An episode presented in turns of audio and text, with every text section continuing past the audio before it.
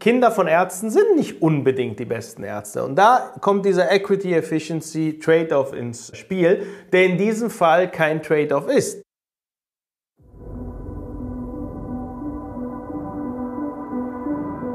Wirtschaft, Forschung, Debatten.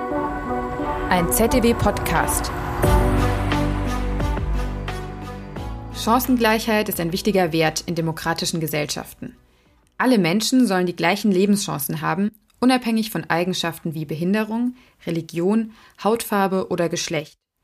Chancengleichheit beginnt schon im Kindesalter mit gleichem Zugang zu Bildungschancen. In der Praxis bestimmt allerdings oft das Elternhaus die Bildungsmöglichkeiten von Kindern und Jugendlichen. Mein Name ist Carola Hesch und in dieser Folge des ZDW Podcast geht es darum, wie Chancengleichheit und Bildung zum wirtschaftlichen Wohlstand beitragen. Zu Gast ist dazu Guido Neidhöfer. Er ist Bildungsökonom und forscht zu den Auswirkungen von Chancengleichheit auf Wirtschaftswachstum, Entwicklung und Innovationen. Wir sprechen darüber, warum gleiche Bildungschancen für alle Volkswirtschaften effizienter machen können. Außerdem blicken wir darauf, wie die Schulschließungen während der Corona-Pandemie die Ungleichheit im Bildungssystem von vielen Ländern noch erhöht haben und was sich dagegen tun lässt. Herzlich willkommen zum ZDW Podcast. Hallo Guido. Hallo Carola. Schön, dass du da bist. Verrätst du mir, was heute schon auf deiner To-Do-Liste stand? Was auf meiner To-Do-Liste stand heute, war ähm, an Revision von Papern arbeiten, ähm, sich um Anfragen kümmern von Stiftungen, die äh, Beratungsprojekte haben möchten zu gewissen äh, Themen, auch in der Kinder- und Jugendforschung, sich äh, darum kümmern, dass äh, Paper, die Forschung weitergebracht wird in verschiedenen Richtungen. Ja. Also Forschungsalltag. Ja, Forschungsalltag plus, sozusagen, ja. Und jetzt noch Podcast. Und jetzt noch Podcast, ja. Dann fangen wir gleich mal an. Du bist seit Anfang des Jahres sogenannter Jakobs Fellow. Herzlichen Glückwunsch nochmal dazu. Magst du vielleicht kurz erklären, worum es dabei geht? Gerne. Also die Jakobs Stiftung fördert Nachwuchswissenschaftler, die äh, mit ihrer Forschung zur Verbesserung der Entwicklungs-, Lern- und Lebensbedingungen von Kindern und Jugendlichen beitragen und vergeben jedes äh, Jahr über alle Disziplinen hinweg äh, zwischen 10 und 12 dieser Fellowships. Und äh, ich habe dieses Jahr die Fellowships erhalten, die bis 2025 läuft, weil ein Großteil meiner Arbeit äh, halt den Themen Chancengleichheit und soziale Mobilität gewidmet ist. Und äh, besonders untersuche ich zurzeit, und das ist auch die Idee für die Zeit der Fellowship, die Auswirkungen von Chancengleichheit auf Wirtschaftswachstum und wirtschaftliche Entwicklung und Innovation zu untersuchen und besonders auch die Auswirkungen der Corona-Pandemie auf Bildung und Chancengerechtigkeit. Das sind die Themen, denen ich mich so widmen werde in den nächsten Jahren auch. Das sind ja auch die Themen, über die wir heute sprechen wollen. Ähm, da du schon angesprochen hast, dass es bei dir um das Thema Chancengleichheit geht, werfen wir vielleicht erstmal einen Blick darauf, was bedeutet Chancengleichheit eigentlich? Mhm, ja, sehr gerne. Ähm, Chancengleichheit ist ja allen irgendwie ein Begriff und doch äh, sehr schwammig auch. Insofern äh, will ich das Thema gerne wissenschaftlich angehen. Nach der Definition von John Römer äh, gibt es eine Unterscheidung zwischen Umständen, bei John Römer Circumstances, und Bemühungen, ja, Efforts. Ähm, Umstände sind zum Beispiel Geschlecht, Hautfarbe, sozioökonomisches Umfeld, in dem man aufgewachsen ist. Das heißt, all das, was jenseits der eigenen Kontrolle liegt, also in das Individuen sozusagen hineingeboren werden. Okay? Ähm, Bemühungen sind Bemühungen, also das, was man selber dazu beiträgt, äh, damit man in der Schule gewisse Noten erzielt, bei der Arbeit ein gewisses Lohnlevel erzielt und so weiter. Gerecht wäre es, ähm, nach der Definition von, von John Römer, Bemühungen zu entlohnen. Denn das schafft auch Anreize und erhöht die Effizienz, wenn Bemühungen tatsächlich entlohnt werden. Aber gewisse Ungleichheiten, und das weiß man, hängen eben nicht nur von Bemühungen ab, sondern auch von diesen Circumstances, von diesen äußeren Umständen. Und die Ungleichheiten, die halt von diesen Umständen abhängen, die werden als ungerecht empfunden. Das heißt, Chancengerechtigkeit oder Chancengleichheit in dieser Definition bedeutet, oder, oder Chancengleichheit zu erreichen bedeutet, Ungleichheit, die durch Umstände entstanden ist, zu beseitigen oder zu überwinden damit überhaupt individuelle Bemühungen gerecht belohnt werden können. Das ist die Idee dahinter, wenn man das äh, Thema, äh, sagen wir mal, philosophisch-wissenschaftlich angeht. Jetzt bist du ja Ökonom. Inwiefern ist das Thema Chancengleichheit denn für die ökonomische Forschung interessant? Da gibt es äh, zwei wichtige Dimensionen, warum das äh, interessant und relevant ist. In der Ökonomik als, als Forschungsfeld oder als Disziplin gibt es eigentlich zwei Hauptdimensionen, die diese als solche kennzeichnen. Einmal Equity und Efficiency im Englischen, das heißt Gerechtigkeit und Effizienz. Und äh, oft stehen diese Dimensionen in einem Zielkonflikt zueinander. Das heißt, äh, man, man redet oft von dem Equity-Efficiency Trade-off, haben viele schon mal gehört wahrscheinlich. Und man muss oft bei Politikmaßnahmen abwägen, äh, was man bereit ist aufzugeben in einer Dimension, um von der anderen mehr zu erreichen oder um die andere nicht zu überlasten zum Beispiel. Hast du ein Beispiel? Ja, ein klares Beispiel sind zum Beispiel Steuern. Also der Staat muss äh, Steuern erheben, um Einkommen umzuverteilen oder auch den äh, öffentlichen Sektor funktionstüchtig zu halten. Äh, aber zu hohe Steuern führen zu negativen Anreizbedingungen. Das heißt, bei zu hohen Steuern arbeiten äh, teilweise Menschen weniger, als es effizient wäre. Oder äh, manche äh, könnten auch ihr Kapital ins Ausland verlagern und so weiter. Insofern muss der Staat, die öffentliche Hand, zum Beispiel bei Steuern, den optimalen Steuersatz finden, wo halt das Maximale an Umverteilung gemacht werden kann, ohne dass diese negativen Anreizbedingungen zu tragen kommen. Und das ist ein klares Beispiel für diesen Equity Efficiency Trade-off. Nun, eine mögliche ähm, These bei Bildungschancen ist, dass dieser Zielkonflikt gar nicht besteht. Also was würde das bedeuten? Also es ist folgendermaßen, wenn Bildungschancen für alle gewährleistet werden, ja, also quasi Chancengleichheit gewährt wird, ähm, dann werden auch äh, Talente entdeckt, die äh, möglicherweise in einem Umfeld aufwachsen, wo diese Talente sonst nicht herauskommen würden. Ähm, zum Beispiel manche US-Ökonomen, die an dem Thema arbeiten, reden von verlorenen Einsteins, ähm, die zum Beispiel auch in armen Vierteln, in Favelas, Slums geboren werden können und äh, dort aufwachsen können. Und wenn diese Talente nicht gefördert werden, dann äh, können die auch ohne Unterstützung nicht ihre Fähigkeiten zur Geltung bringen und das kommt dann nicht der gesamten Gesellschaft zugute, wie es eigentlich sollte. Ein interessantes Beispiel dafür ähm, ist der Fußball. Fußball ist ein so großer Wirtschaftsfaktor, dass Talente, also so wie Messi, Mbappé, Di Maria, um jetzt mal so die Torschützen des WM-Finales zu nennen, ähm, dass Talente eigentlich selten unerkannt bleiben im Fußball. Ne? Also die Mbappés, die, die Maradonas, die äh, Messis, die Di Marias, die findet man. Warum? Weil die Vereine äh, darin investieren, um diese Talente ausfindig zu machen. Ähm, nun, Fußballspieler zu werden an sich ist natürlich, wenn man den heutigen Profifußball sich anschaut, eine sehr kostenspielige Karriere. Und ähm, natürlich kommen die Vereine für diese Kosten auf, aber stellen wir uns mal vor, das wäre nicht so. Stellen wir uns mal vor, äh, der Fußball würde davon leben, dass nur die Fußballer werden können, Profifußballer, ähm, die sich die Ausbildung auch selber leisten können. Ja, dann wäre Fußball wahrscheinlich äh, deutlich langweiliger und unspektakulärer, als es wirklich ist, denn die ganzen ähm, Maradonas, Messis und so weiter hätten nicht die Ressourcen gehabt, um sich diese Karriere leisten zu können.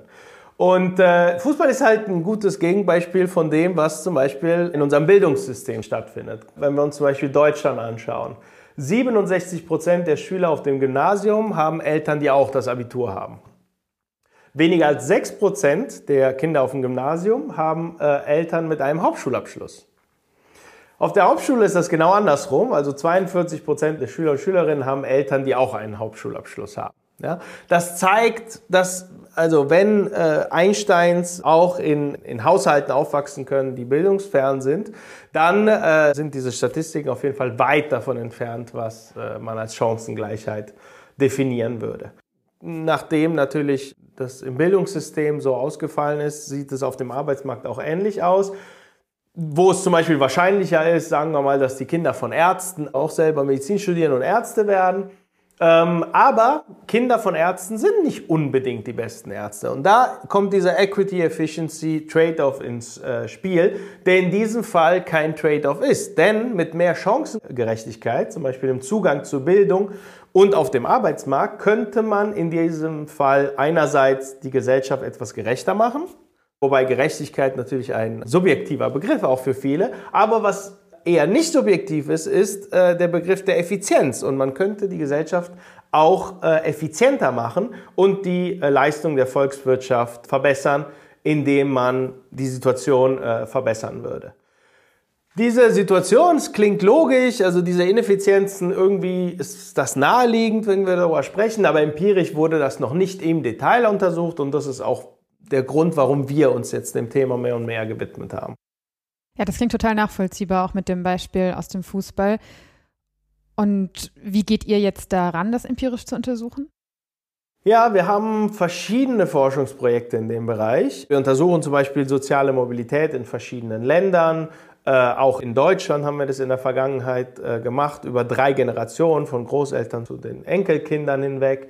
Und jetzt zur Zeit spezifisch schauen wir uns tatsächlich an, in verschiedenen Kontexten, ähm, ob äh, über Kohorten und Regionen hinweg Chancengerechtigkeit, gemessen meistens am Grad der sozialen Mobilität, das heißt die Chance des Bildungsaufstiegs zum Beispiel, äh, von einer Kohorte in einer gewissen äh, Region, ob das Wirtschaftswachstum und Innovationstätigkeit steigert. Zum Beispiel, wir haben eine Studie zu Lateinamerika und da zeigen wir, dass höhere Chancengerechtigkeit einer Kohorte, also die eine Kohorte quasi erlebt hat, wenn diese Kohorte bessere Chancen hatte oder vor allem Benachteiligte in dieser Kohorte bessere Chancen hatten, ähm, dann erhöht sich auch der Lebensstandard der gesamten Region, wo diese Kohorte lebte, wenn diese Kohorte einmal auf den Arbeitsmarkt kommt und tatsächlich zur Wirtschaft beiträgt. Wir machen das Gleiche oder etwas Ähnliches zu Europa, ähm, wo wir uns die Auswirkungen von Chancengerechtigkeit auch wieder von Kohorten und Regionen innerhalb von Europa auf Wachstumsdimensionen, zum Beispiel Innovationspotenzial, äh, Bruttoinlandsprodukt pro Kopf und so weiter uns anschauen. Und auch in diesem Fall zeigen unsere vorläufigen Ergebnisse, dass tatsächlich äh, dieser positive Zusammenhang, den wir auch in Lateinamerika gefunden haben, in Europa da ist zwischen verbesserter Chancengerechtigkeit und wirtschaftlicher Leistung. Das sind ja sehr ermutigende Ergebnisse. Jetzt war es aber während der Corona-Pandemie so, dass Schulen geschlossen hatten und viele Kinder zumindest auf diesem Weg keinen Zugang mehr zur Bildung hatten. Was bedeutet das dann vor dem Hintergrund der Chancengleichheit? Ja, Corona ist tatsächlich ein äh, sehr wichtiges Thema. Es hat auch unter anderem das Thema der Chancengleichheit und äh, Bildungsgerechtigkeit wieder äh, in die Debatte reingebracht, weil natürlich verschiedene Faktoren in der äh, Pandemie Chancengerechtigkeit gefährdet haben. Und das sieht man jetzt auch in den Untersuchungen, die es jetzt gibt für verschiedene Länder, äh, dass tatsächlich Bildungsungleichheit äh, sich in allen Ländern erhöht hat nach der Pandemie.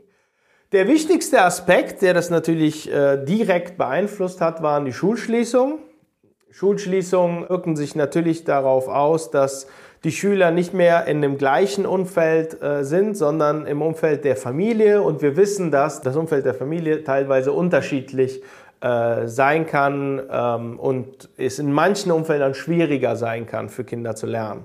Ähm, zum Beispiel für manche Eltern ist es deutlich schwieriger, einen Lehrer zu ersetzen, sage ich mal. Also für alle Eltern ist es schwer, einen Lehrer zu ersetzen, auch allein, wenn man in dem Pädagogischen äh, nicht trainiert ist.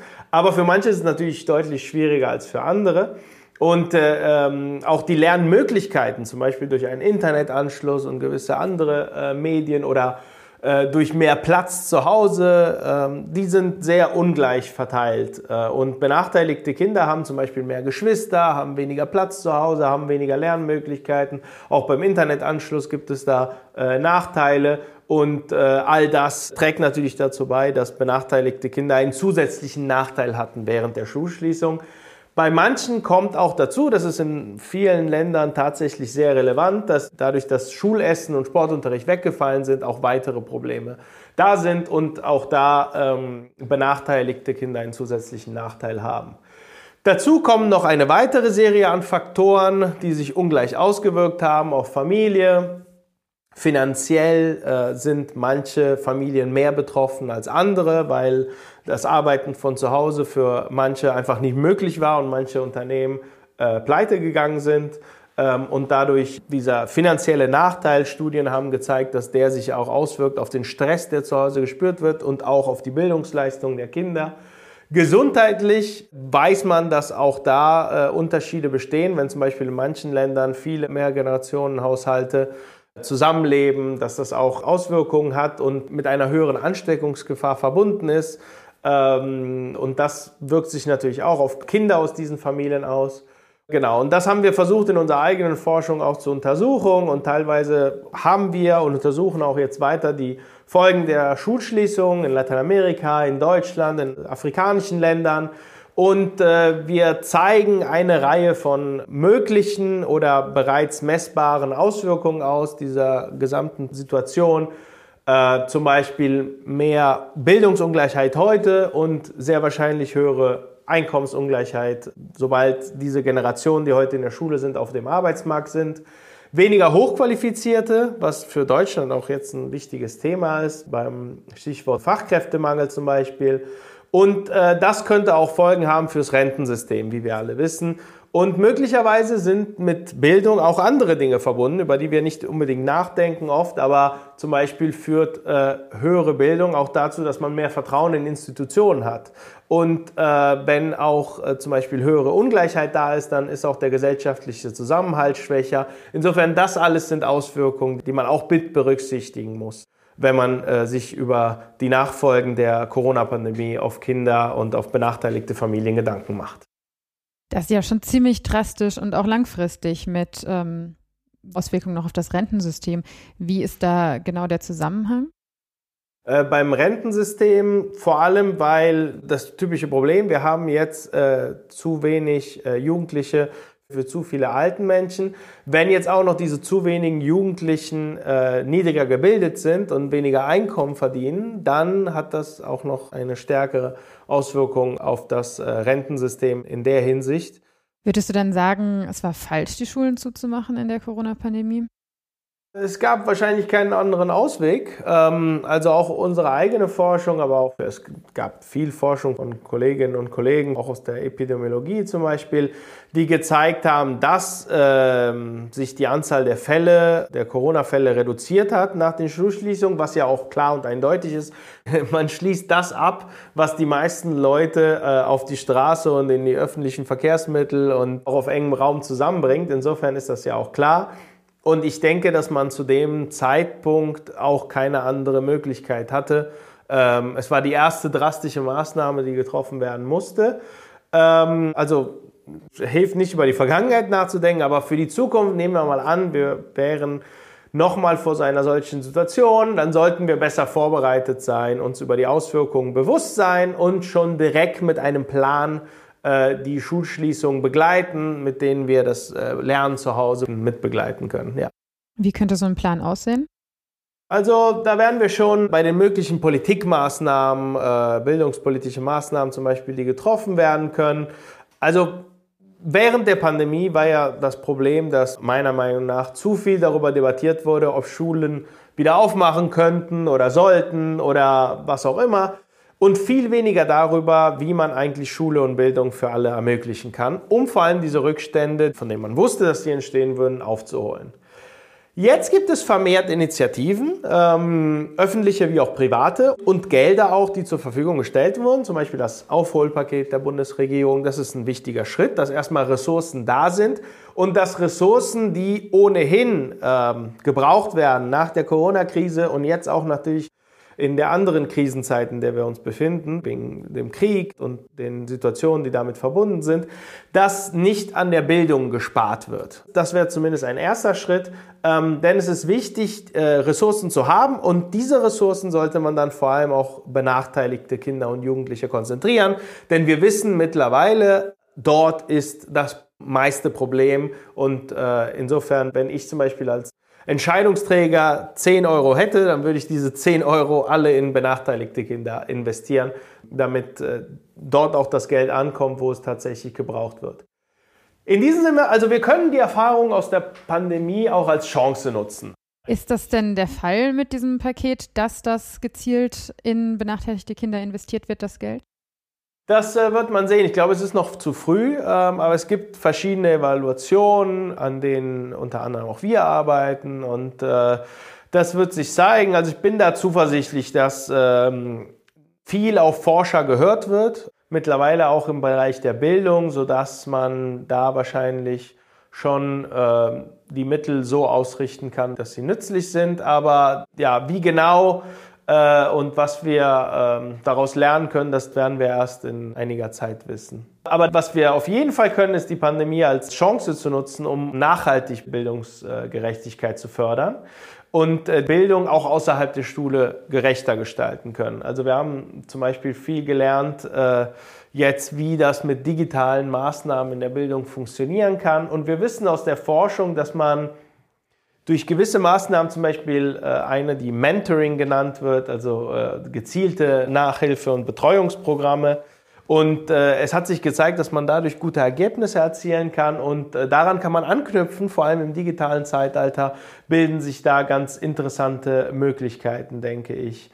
Ähm, denn dieser Schub durch die Corona-Pandemie, dieser Digitalisierungsschub, den äh, Bildung bekommen hat, den können wir uns jetzt äh, zunutze machen, um auch einen Zugang zu schaffen zu benachteiligten Familien. Hättest du ein Beispiel, wie man digital besser Bildung vermitteln kann? Also es gibt ein Beispiel, ähm, was ich persönlich sehr interessant finde, das auch unsere Forschungen gezeigt haben, nämlich dass ähm, benachteiligte Kinder teilweise nicht unbedingt einen Mangel haben an äh, digitalen Endgeräten zum Beispiel, wie Handys und Tablets und Playstations und was auch immer, ähm, sondern sogar eigentlich zu viel Zeit, überdurchschnittlich viel Zeit daran verbringen äh, und vor allem auch während der Pandemie verbracht haben. Insofern, was ich sehr interessant finde, ist äh, zum Beispiel Lernprogramme, die durch Videospiele oder ähnliches stattfinden können. Äh, es gibt zum Beispiel ein Beispiel von einem Spiel, was eine sogenannte Discovery Tour anbietet, wo man also das alte Griechenland oder Ägypten entdecken kann, äh, auf spielerische Art und Weise, in dem Ambiente, sage ich mal, des Spiels, was äh, Kinder so gewöhnt sind und was die auch mögen. Insofern, ich denke, das sind Möglichkeiten, die wir zum Beispiel verwenden können. Ähm, aber das nur als Beispiel. Was ich damit meine, ist, dass Kreativität gefragt ist. Also es geht darum, einen Zugang zur Bildung zu schaffen und äh, einen Zugang zur Bildung schaffen äh, kann man nur, indem man äh, die Kinder aus benachteiligten Familien direkt anspricht mit dem, was sie auch gewöhnt sind, womit man äh, ihr Interesse erwecken kann. Und wenn man diesen Zugang zur Bildung schaffen kann, dann kann man, denke ich, auch äh, Ereignisse vermeiden, wie zum Beispiel jetzt diese Weltsternacht in Berlin oder ähnliches. Ich denke, vieles hängt daran, dass ein Zugang zur Gesellschaft nicht da ist äh, oder weniger da ist, als es sein könnte. Und das Bildungssystem ist ein Schlüssel dafür. Insofern ja, Kreativität ist gefragt und ich denke, ähm, wir können alle äh, als Forscher und auch in der Politik unseren Teil dazu beitragen. Also du wirst sagen, es reicht nicht, dass die Schulen wieder aufhaben, sondern es muss sich grundsätzlich was ändern. Es muss sich grundsätzlich etwas ändern. Es ist kein Phänomen der Corona-Pandemie, dass äh, es Bildungsungleichheit oder Differenzen im Bildungssystem gibt, äh, wo benachteiligte Schüler oder Schüler aus benachteiligten Familien zurückbleiben. Also das ist nichts, was wir jetzt gelernt haben. Das war schon immer eine Charakteristik des Schulsystems vieler Länder und äh, da gibt es noch viel zu tun und äh, jetzt wäre mal wieder Anlass dafür gegeben, jetzt wo auch das Thema wieder in der öffentlichen Debatte aufgetaucht ist. Wenn du jetzt für einen Tag das Bildungsministerium übernehmen würdest, was wären denn da deine Prioritäten? Ähm, wie ich schon sagte, ähm,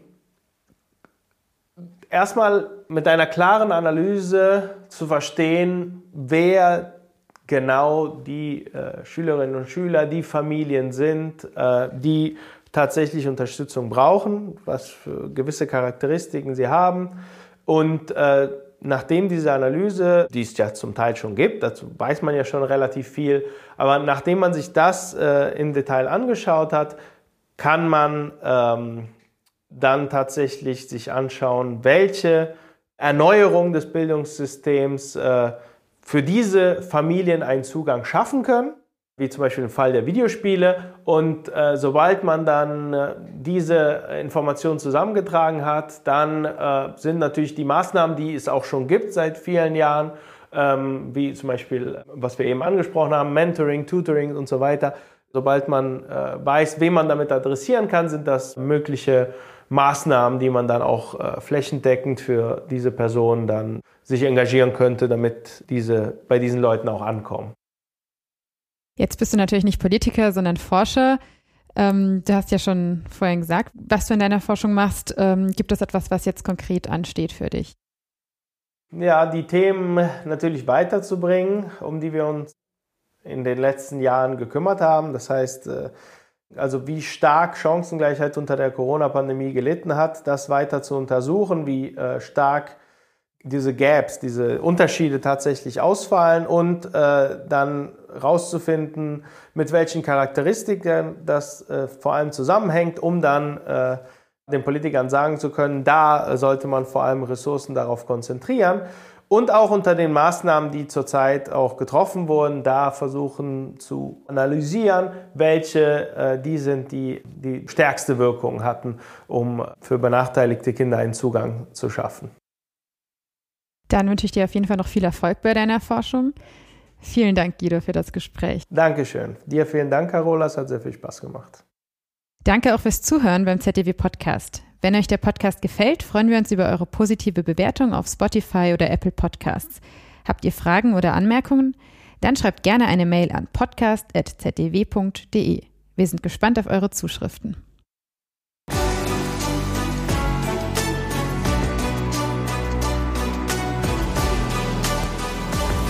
Wirtschaft, Forschung, Debatten. Ein ZDW-Podcast.